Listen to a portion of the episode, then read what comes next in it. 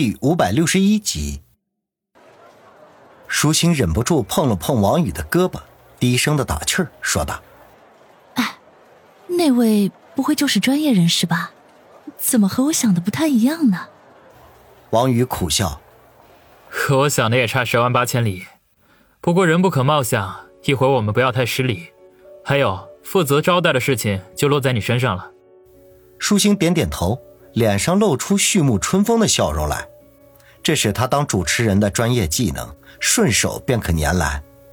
说话功夫，简若和那个矮胖女子已经走到了跟前。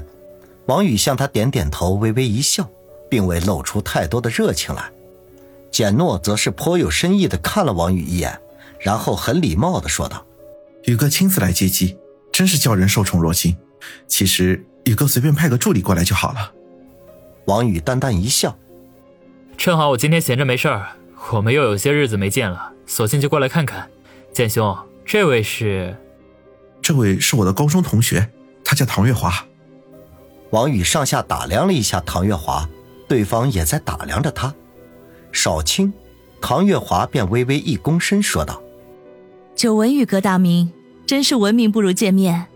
没想到宇哥居然这么年轻帅气。”王宇打了个哈哈：“过奖过奖。”说完，转头对身边的舒心说道：“星儿，你带着唐小姐回市里，杨经理那边都已经安排妥当了。今晚我要在聚仙楼设宴，为唐小姐洗尘。”舒心点点头：“好的，宇哥。”说完，主动接过唐月华手中提着的小皮箱，做了一个请的手势：“唐小姐，请跟我来。”唐月华用眼神飞快的征求了一下简诺的意见。见后者点头，他才跟舒心而去。待他们走远，王宇才吐了口气，和简诺来了一个热情的拥抱，然后笑着说道：“简兄，一路辛苦了。”简诺笑道：“原来刚才一本正经的样子是装出来的，我还奇怪你什么时候转性了呢。”今天早上居大哥打电话来跟我说，要有一点当老大的样子，嬉皮笑脸肯定是不行的。没想到一板一眼的，还挺累的。简诺忍俊不禁，揶揄的说道：“曲老大平时也不见得有多正经，对人还不是嬉皮笑脸。”说的也是啊，感情曲大哥是耍我呀。宇哥，我们也马上回市里吧。关于我这个老同学的事情，我还得跟你交代一下。没错，这里也不是说话的地方。我光顾着高兴了，我们这就走。说着，便去帮简诺拿皮箱。简诺怎好真的让王宇帮忙拿东西，忙摇头说道：“啊，我自己来就可以。”王宇挠挠头，心想两个大男人在出站口拉拉扯扯的不好，便也没有矫情，前面带路向外面走去。等到了机场外，王宇忽然一拍脑袋说道：“糟糕！”简诺一愣，不解的问道：“怎么了？”我和舒心只开了一辆车过来，刚才转过头来让舒心开车先走了。简诺也是一阵的无语，两人在机场外傻乎乎的站了半天，好不容易拦到一辆回市里的出租车。王宇脸皮再厚也觉得有点挂不住，暗骂自己脑袋是搭错了线，居然犯这么低级的错误。但愿简诺回去不会向居北方提起这件糗事来。不过看简诺似笑非笑的样子，这个愿望十之八九是不会实现的。一路无话回到春城，王宇给杨思思致电，他们那边已经为唐月华安排好了一切，而且聚仙楼那边也订好了宴席。王宇看看时间，便叫他们直接去聚仙楼碰头，然后还刻意的提醒杨思思，让他们多安排一辆车过来，在聚仙楼。负责接待他们的仍旧是喜欢穿各式旗袍的沈小曼。晚餐十分的丰盛，宾主尽欢。饭后由杨思思、方心和舒心三女陪着唐月华去逛街，既是熟悉环境，又能联络感情。王宇则带着简诺直奔黄金海岸大酒店，将他安顿在那里。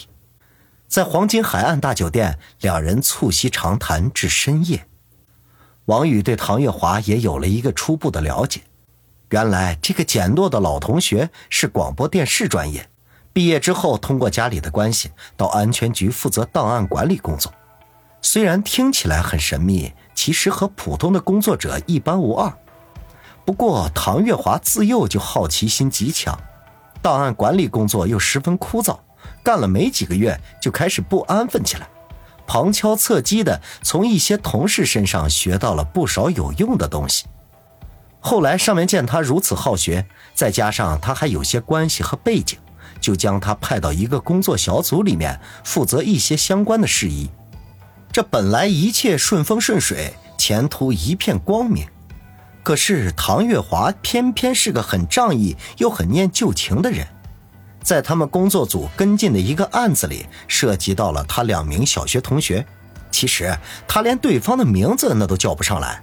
只是知道他们曾经在一个班级里学习过，于是他便违规操作，把那两个同学给救了下来。后来事发，他不但被开除安全局，还可能受到牢狱之灾。幸亏他家里还有些背景，再加上简诺动用了一些关系，才使他免于坐牢。不过他在安全局工作的这段时间，接触到不少情报收集和传递的工作。所以算得上半个专家了。也许对于安全局那样的地方微不足道，不过对于王宇他们来说却是绰绰有余了。王宇了解到这些之外，暗地里不禁有些担心。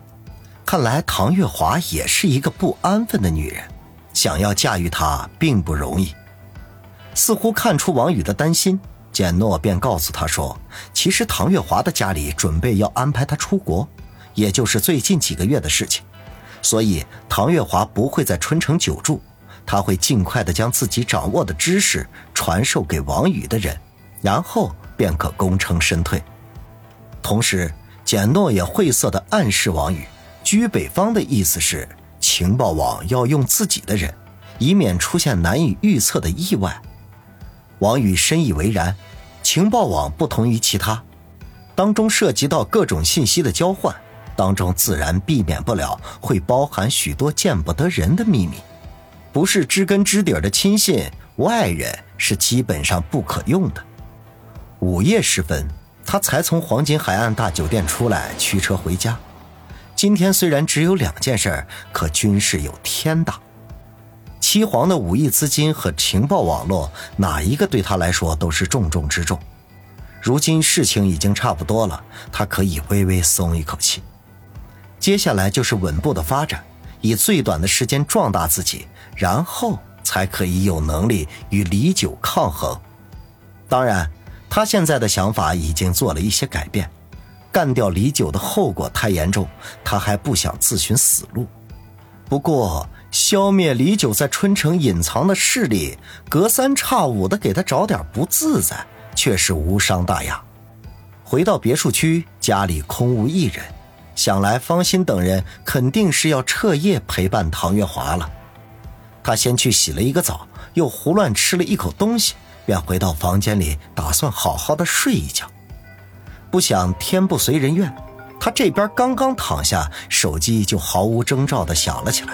拿出来一看，居然是林雪飞打过来的。林雪飞参加完李家祠堂会议，直接就返回了米国。两人只是偶尔的电话联系一下。雨哥哥，这么晚了还没睡？话筒里传来林雪飞甜腻的声音。王宇苦笑道：“我正要准备睡觉呢。”对不起哦，是我打扰雨哥哥睡觉了。林雪飞痴痴的笑道。王宇摇摇头说道：“其实最近事情太多了，我也不太睡得着。你那边情况怎么样？”还有多久能回国？